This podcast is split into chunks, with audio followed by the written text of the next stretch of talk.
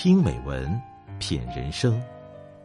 这里是大张暖声调频，我是大张。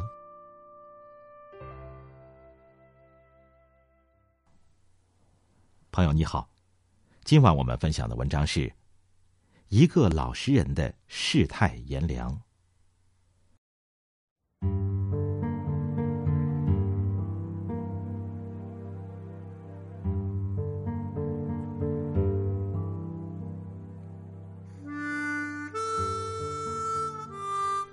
父亲去世三年后，你来到了我家。同父亲相比，你平凡的实在是乏善可陈。可是，五十岁的母亲需要一个老伴儿，而一个五十岁的老人对另一半的要求也务实本真很多，只要人好就行。而你具备这个最基本的条件。你是远近闻名的好人，具体的说。你是一个老实人。和我母亲第一天见面那天，你很难堪，因为你深知自己各方面都没有优势。房子小，工资少，不过是一个普通的退休工人，而且刚刚结婚的儿子一家还需要你的帮衬。说实话，母亲也只是为了给介绍人一个面子，才决定去见你的。而最终让母亲对你产生好感的原因，是你的那手好厨艺。见面后，你说：“老李，我知道你条件好，啥也不缺，所以没什么送你的。不管怎样，咱认识一场，你中午就在我家吃口便饭吧。”你的诚恳让母亲不忍拒绝，她留了下来。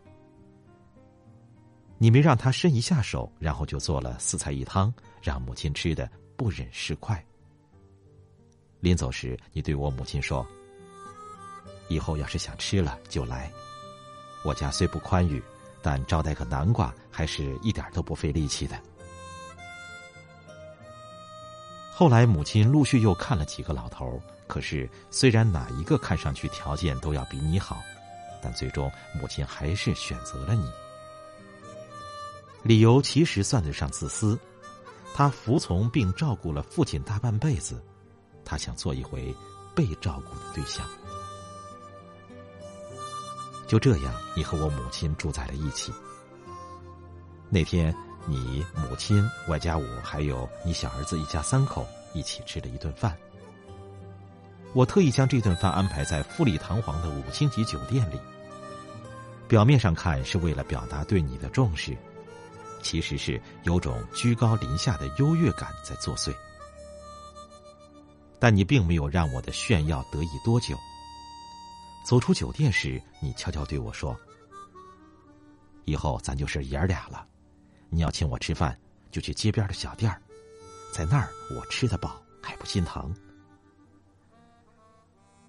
是你那太诚实的表情烫伤了我的虚伪，让我觉得跟一个老实人玩心眼儿。就像大人哄一个孩子的糖球一样，已经接近了一种无耻。你把我母亲照顾的很好，她每次见我都嚷嚷要减肥，那语气是幸福的。我又记得从前父亲还在的时候，我每一次回家，他都跟我抱怨，抱怨我父亲那几乎坚守了一辈子的陋习。你做的饭的确好吃。我在吃了几次之后，对妻子所做的饭颇有几分不满。一次和你们一起吃饭时，我忍不住对妻子说：“下次图书做饭时，你在边上学着点儿妻子表情中并没有虚心好学的成分，反而有几分温怒。你赶紧出来解围，你说：“我这辈子啥都做不好，就长了点吃的本事。”你们可都是做大事的人，千万别跟我学。要是馋了就回来，随时回来。这做饭的呀，最怕自己做的东西没人吃。那天我们走时，你包了好多你做的东西让我们带上，还把我拉到一边说：“再别夸我做的饭好吃了。说真的，谁一说我这个优点，我就脸红。一个大男人把饭做得好，其他方面草包一个，这哪算优点呢？回家的路上，我跟妻子复述了你的话。他说：“他这个人天生伺候人的命，天生就愿意低到泥土里。咱妈有福气，老了老了，当把皇太后。”我一边开车，一边用眼睛的余光感受妻子对你的轻贱，心里并不想替你辩解什么。毕竟你始终是个外人嘛。我搬新家的那天，你和母亲来给我们撩锅底，你严格的按照民间撩锅底的习俗，有条不紊的忙碌着。可是等到吃饭时，你却没有出现在主座上，到处都找不到你，打你的手机也是关机状态，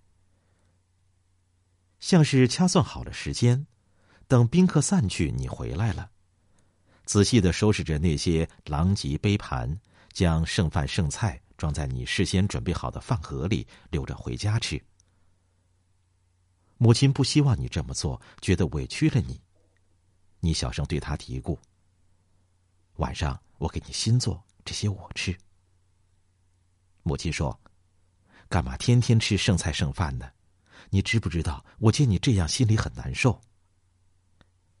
你千万别难受，让我看着这么浪费，我心里才不舒服呢。”树赞的钱都是辛苦换来的，咱帮不了孩子，那就尽量帮他省点儿。你的话让我母亲心疼了很久，然后她决定告诉了我。听着母亲在电话里替你说好话，我内心的感受很复杂，同时也为自己的这份复杂感到惭愧。渐渐的，对你的好感。越来越浓，有时候甚至有一些依赖。你总是无声的为我们做很多事，换掉家里的坏水龙头，每天接送孩子上幼儿园。母亲住院时不眠不休的照顾他，直到出院后才告诉我们。只是没有想到有一天你也会病倒，而且病得那样严重。你在送我儿子去幼儿园的路上轰然倒下。脑血栓，半身不遂而卧床。我还有你的儿子，起初对你的治疗都很积极，我们希望你可以好起来，依然可以像以前那样为我们服务，任劳任怨的。可是，你再也没有站起来。原先只会微笑的你，变得无比脆弱，总是流眼泪。我母亲照顾你，你哭。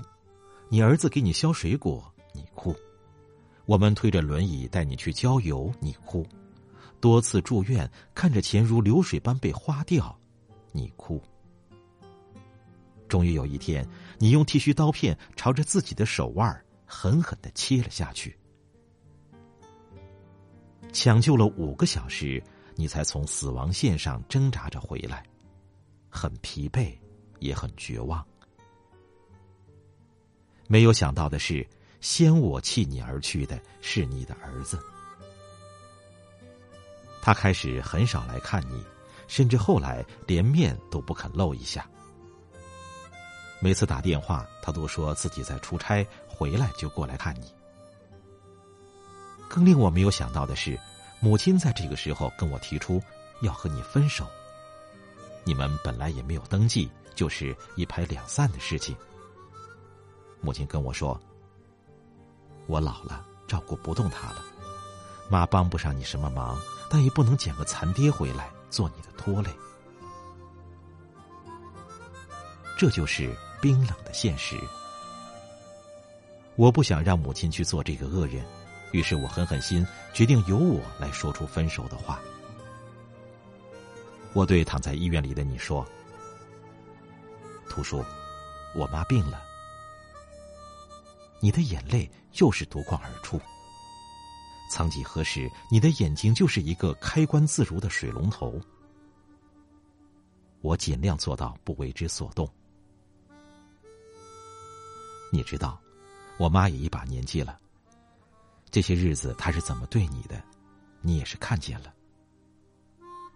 他继续流着眼泪点头。图叔，我们都得上班，我妈身体又不好。你看能不能这样？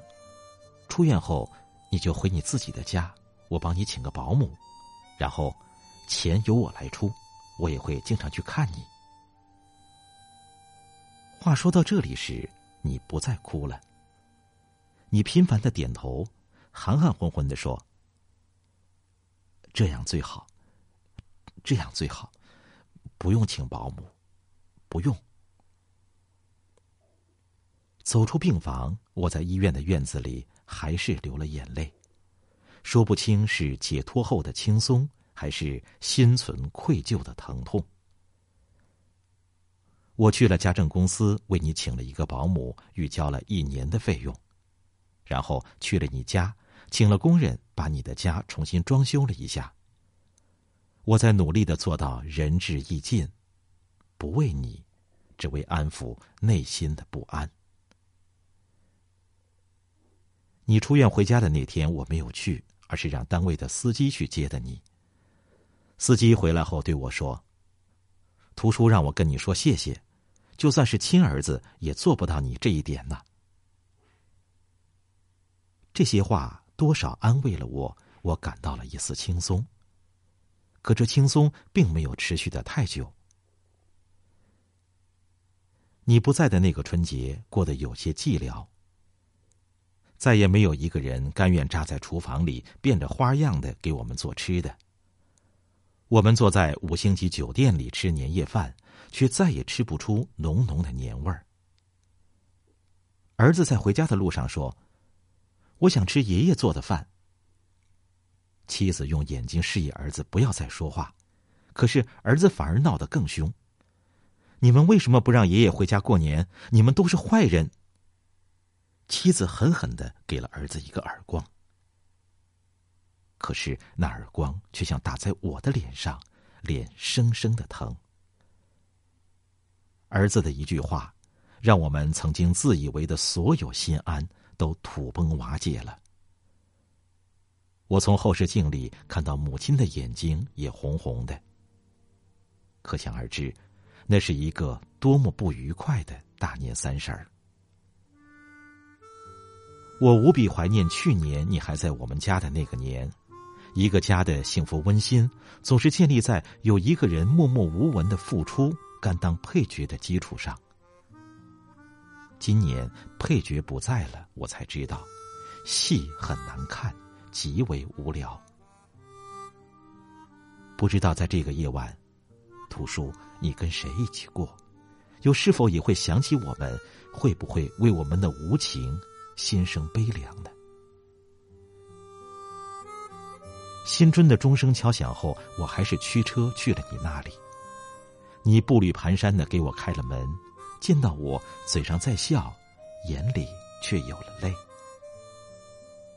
走进你冷锅冷灶的家，我的眼泪再也没有止住。